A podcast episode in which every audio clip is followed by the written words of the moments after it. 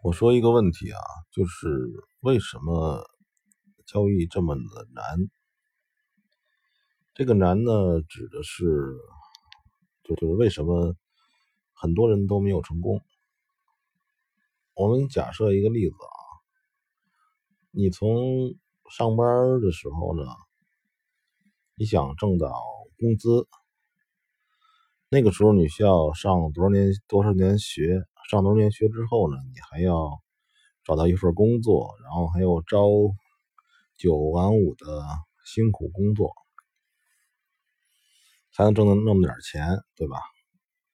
然后呢，同时呢，你那个工作还不敢说一定呃稳定，虽然我不喜欢“稳定”这个词儿吧，我的意思就是说，你可能现在在这公司工作呢，有可能呢。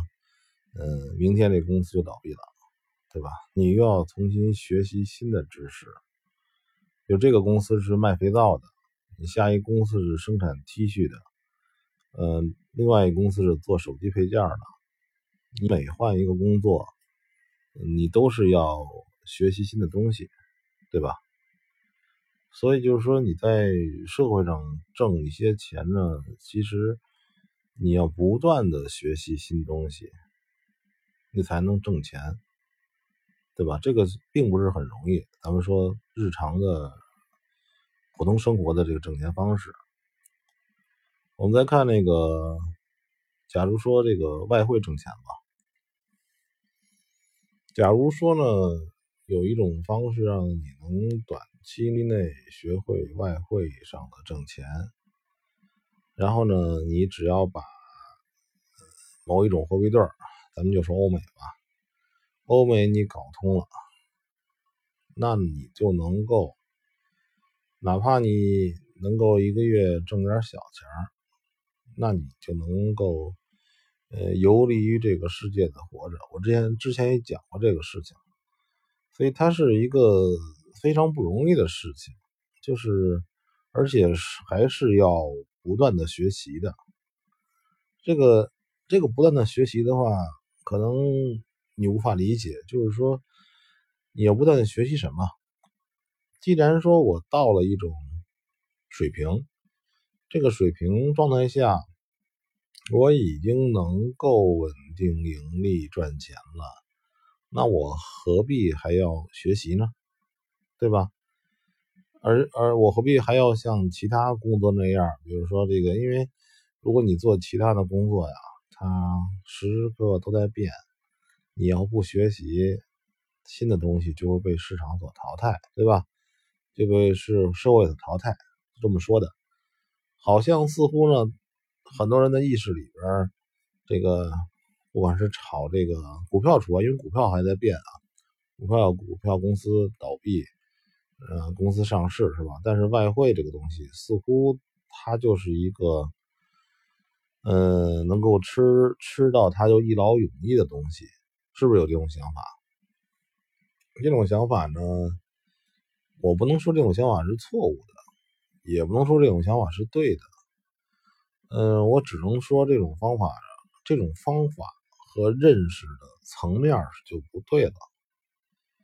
嗯，有一种说法，就是之前我也反复说过，这种大的。大的东西，大的这个大宗商品，这种人心是吧？众人的人心之间争夺产生的价格变动，它就像自然物质似的。然后呢，它是有这个一定的小规律的，但是它是一种自然性。你觉得自然性是规律吗？自然性是一个可以认为是一种。呃，按中国古典的是一种道的东西，如果按西方来那种哲学来讲，它是一个客观存在。也就是说，你想认识透了它是不可能的，因为随时随刻的东西都在变化。就是说，它没有一个终极的东西。就是说，什么叫终极的东西？就是说，你说你会了。是吧？嗯，我会，我会了什么什么技术，我会了会会了会会了什么什么能力，然后呢，就是似乎能达到一个水平就能稳定住了，对吧？但是呢，我前面也说过，这个这个外汇呢，或者投资交易是一种认识论的问题，就是你后边那些东西都不重要，那些技术技巧都不重要，前面是这个东西老在变。这东西老在变，你要时时刻刻用认识论的方法去认识它。对，你要重新认识它，重新认识，重新认识，再重新认识，这些东西才是本质。所以你要说这个东西它一劳永逸，就这么讲，就是说，咱们说这个，你认识一个朋友。这个朋友的话，你跟他是呃青梅竹马，小时候就认识的人，对吧？